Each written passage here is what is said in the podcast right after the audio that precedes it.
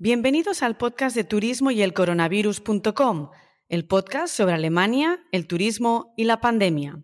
Soy María Miguel y me acompañan en este podcast los actores y actrices que están detrás del telón en esta industria de los viajes.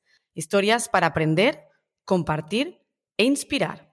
Un podcast que nace en plena pandemia por y para el sector turístico. En el episodio de hoy seguimos en la Selva Negra y nos vamos a Baden-Baden con la guía local Susana Cano. El destino, sus viajeros, sus mercados y la oferta de gran ciudad en un lugar de 50.000 habitantes. De todo esto hablaremos en este episodio. Disfrutadlo.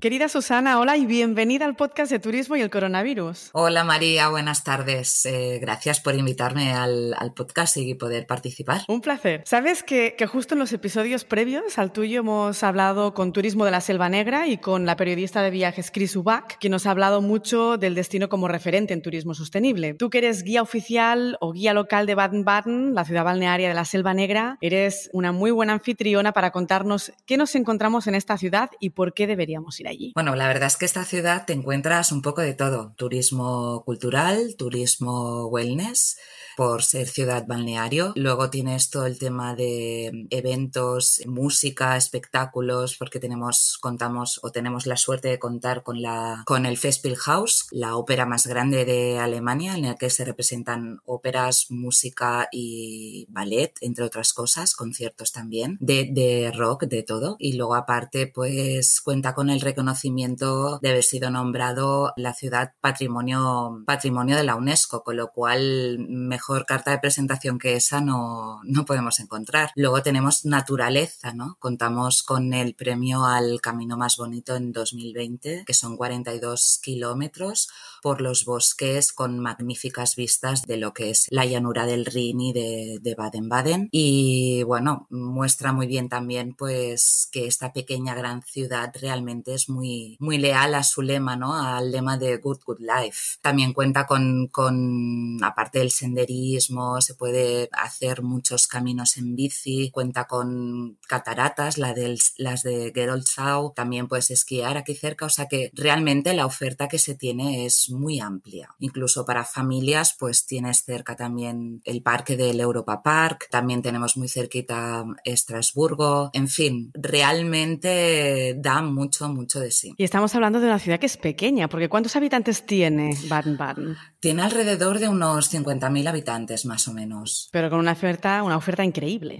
Sí, la verdad es que sí, trabajan mucho en crear siempre más oferta, ¿no? Aparte, cuenta también, por ejemplo, a finales de agosto la Groseboje, que es una fiesta muy bonita que se vive mucho en la calle, porque aquí en verano la gente sale al sol como los caracoles y la gente disfruta al aire libre, ¿no? Entonces, se montan muchas cosas al aire libre. Luego tenemos el Pop Festival en septiembre, las carreras de caballos, la oferta es muy amplia y muy diversa además para todo tipo de públicos. Susana, ¿y cuántos días habría que dedicarle a la ciudad de Baden-Baden? A ver, yo creo que lo que es la ciudad de Baden-Baden eh, con tres días es suficiente para tener una impresión bastante general de lo que es la ciudad de Baden-Baden. Luego aparte tienes todo lo que son los, los alrededores, ¿no? Pero vamos, lo que es la ciudad con tres días es suficiente para disfrutar un poquito de todo, de la zona de balnearios, de lo que es la cultura, la arquitectura, la arqueología de la zona, la milla de la cultura con los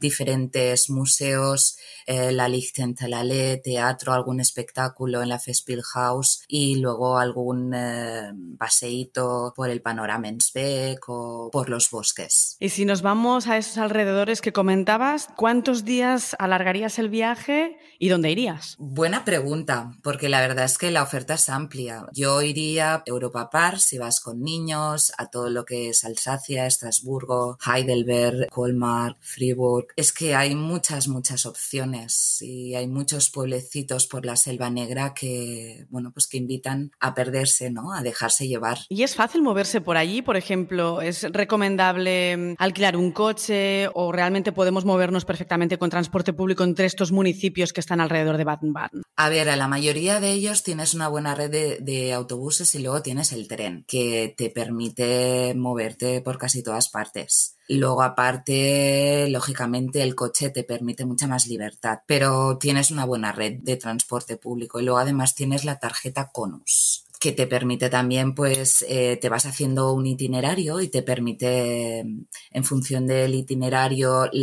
a la distancia a la que estés, pues son diferentes zonas y tiene un precio u otro. ¿Y, cómo llegamos a Baden-Baden? ¿Hay aeropuerto propio ah, o hay algún aeropuerto primario alrededor de Baden-Baden?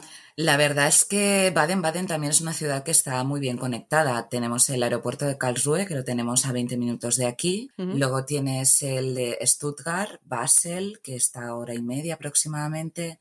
Luego tienes el de Frankfurt, que además desde el aeropuerto tienes conexión con tren hasta Baden-Baden.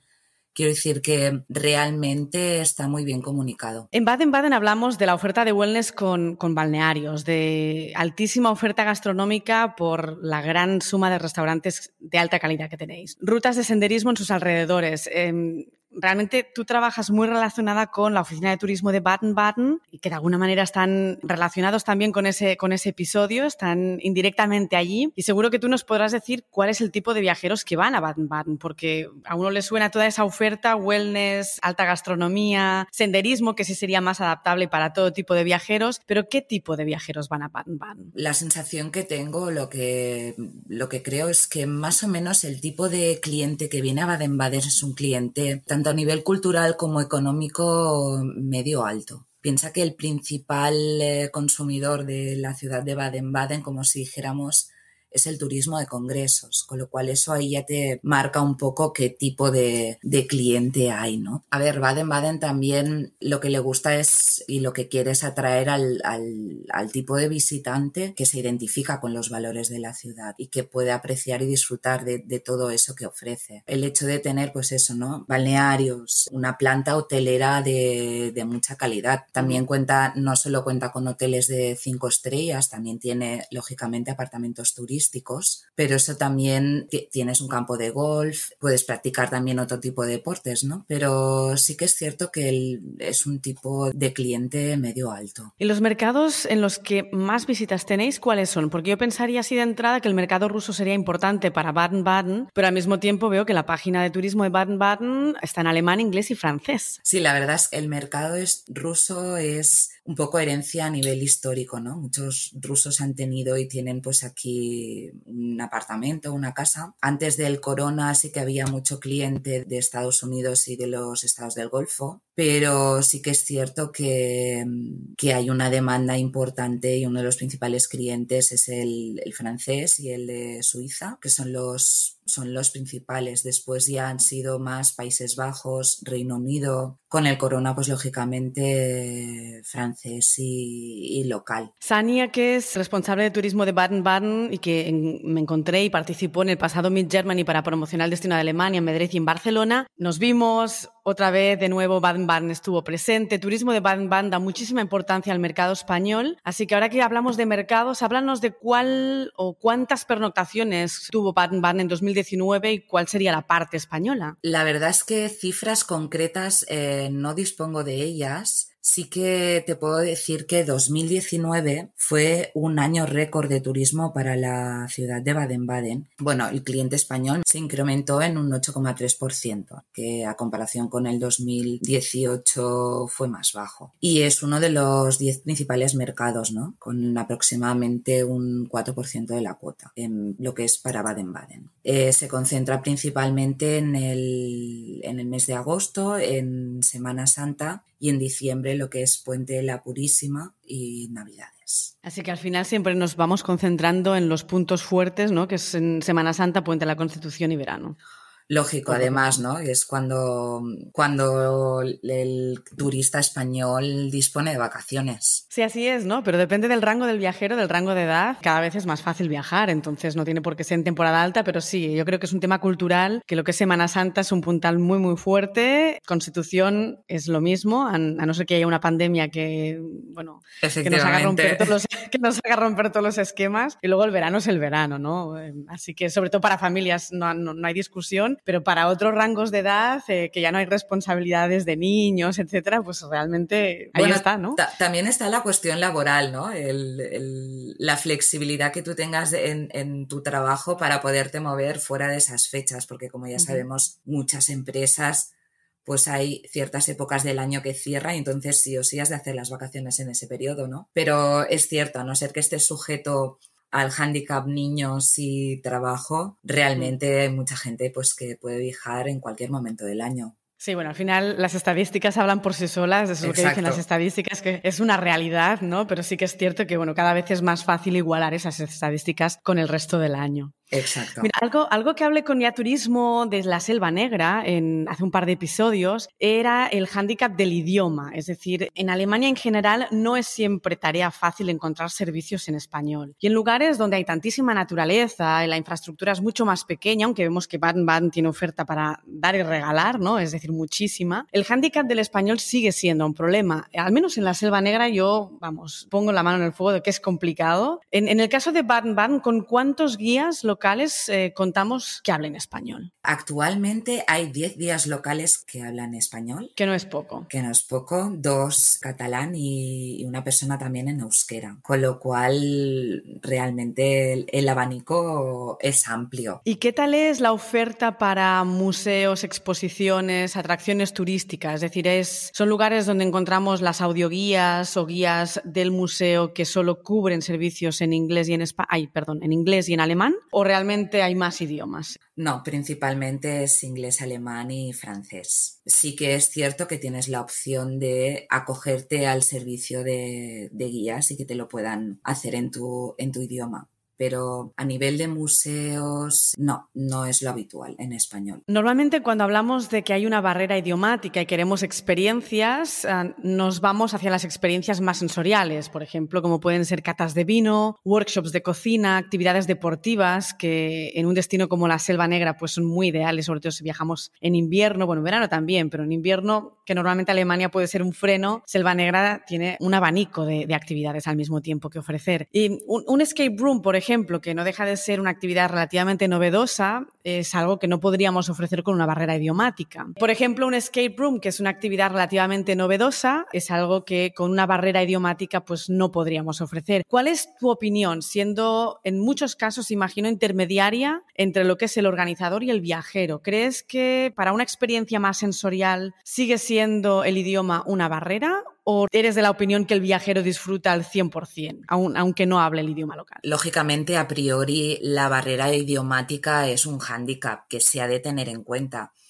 Pero sí que es cierto que partiendo de la base que son experiencias sensoriales, no lo veo un gran problema. Entonces, yo creo que puedes disfrutar igualmente, quizá no de todas, quizá no de un escape room, pero sí que puedes pues, experimentar de una manera muy satisfactoria ese tipo de experiencias sensoriales. El viajero que ya está predispuesto a salir ¿no? de su zona de confort, sin conocimiento del idioma y tal, ya está predispuesto a, a disfrutar y, a sobrepasar esa barrera. Yo incluso soy de la opinión que, al final esto supone un reto, ¿no? Parte del viaje. Es decir, al final todos queremos, cuanto más roce con el local, pues más auténtico es el viaje y más te acuerdas de la experiencia. Exacto. Pero al mismo tiempo, pues no deja de ser salir de esa, zona de confort. Entonces es un poco el dilema, ¿no? Por un lado, vas a tener viajeros que van a disfrutar al 100%, que van a saber apreciarlo, que van a saber coger lo bueno. Otros van a decir, uff, voy de vacaciones y quiero, quiero esforzarme cero, ¿no? Entonces, eh, con el mercado español o latino, pues es, es siempre esa duda, ¿no? Porque al final nosotros que tocamos solamente ese mercado español o latinoamericano, nos damos cuenta de que, de que la comodidad del idioma es lo más para ellos, ¿no? Y es uno de nuestros, de nuestros USPs en realmente en el DMC. Así que a veces me gusta oír un poco pues, la opinión de guías locales, cómo lo viven, eh, de otros destinos que quizás eh, la oferta en español no es tan amplia y les toca pasar por allí, ¿no? No hay otra. Por eso preguntaba un poco tu opinión a ver qué te parecía. Ya te digo, lógicamente es un hándicap. Sí que es cierto que en la mayoría de sitios te defiendes y se defienden muy bien en inglés y lo curioso de aquí, que a mí también me ha pasado, porque yo llegué a Alemania hace cuatro años sabiendo cero alemán, ¿no? Y aquí estoy, me encanta y me siento súper bien acogida. Pero sí que es cierto que vas andando por la calle, vas paseando con algún amigo y tal, y hay mucha gente aquí, alemanes, que hablan y si no hablan entienden español, con lo cual a veces te puedes llevar sorpresas, ¿no? Quizá no se atreven tanto a hablarlo porque les da vergüenza, pero hay muchos de ellos que lo entienden eh, y si no también hacen por comunicarse contigo y hacerse entender y ayudarte en un momento determinado si te hace falta. De hecho, esta es la grata sorpresa de Alemania, ¿no? Que tienen esa, esa mala fama, ¿no? A veces de que son tan distantes y bueno, sí lo son porque nosotros somos demasiado salados a veces, pero pero luego son fanáticos de esa cultura latina, española y les encanta. Muchos veraniegan allí y, les encanta. Entonces, bueno, pues se lo toman con, muchas ganas, ¿no? Ganas de ayudar, ganas de, interactuar y eso creo que se forma parte de, esa experiencia con, con, el local y del viaje, ¿no? Es algo que llena ese viaje. Bueno, yo creo también, y he de decir a su favor, te encuentras aquí todo en perfecto estado de conservación, súper limpio, súper bien cuidado porque el alemán es muy amante de sus zonas comunes, lo considera suyo también, ¿no? Y, se sienten muy orgullosos de dónde viven, dónde están y lógicamente compartirlo. También es cierto que Baden-Baden está al sur y está muy acostumbrado al turismo, con lo cual es, es, es, muy abierto y es muy consciente de que una de sus principales industrias es, mm. es el turismo, con lo cual pues lo mima. En Berlín el carácter es un poco distinto. Allí podríamos grabar otro podcast sobre cómo son los alemanes en cada región. Yo los amo, pero el berlinés tiene otro carácter. Así que nada, es cuestión de irse a Baden-Baden a conocer ese, ese amor que tienen. Y oye, agradecerte todo ese tiempo, Susana, porque eh, nos has dado muchísima información valiosa sobre Baden-Baden, nos has dado muchísimas ganas de volver a pisar este destino, de redescubrirlo y te deseo una muy buena temporada y felices fiestas. Muchísimas gracias. Muchísimas gracias a vosotros. Eh, ha sido un placer también colaborar en esto y dispuesta pues a seguir colaborando en lo que haga falta. También te deseo unas felices fiestas. Que vaya todo muy bien, María. Muchas gracias.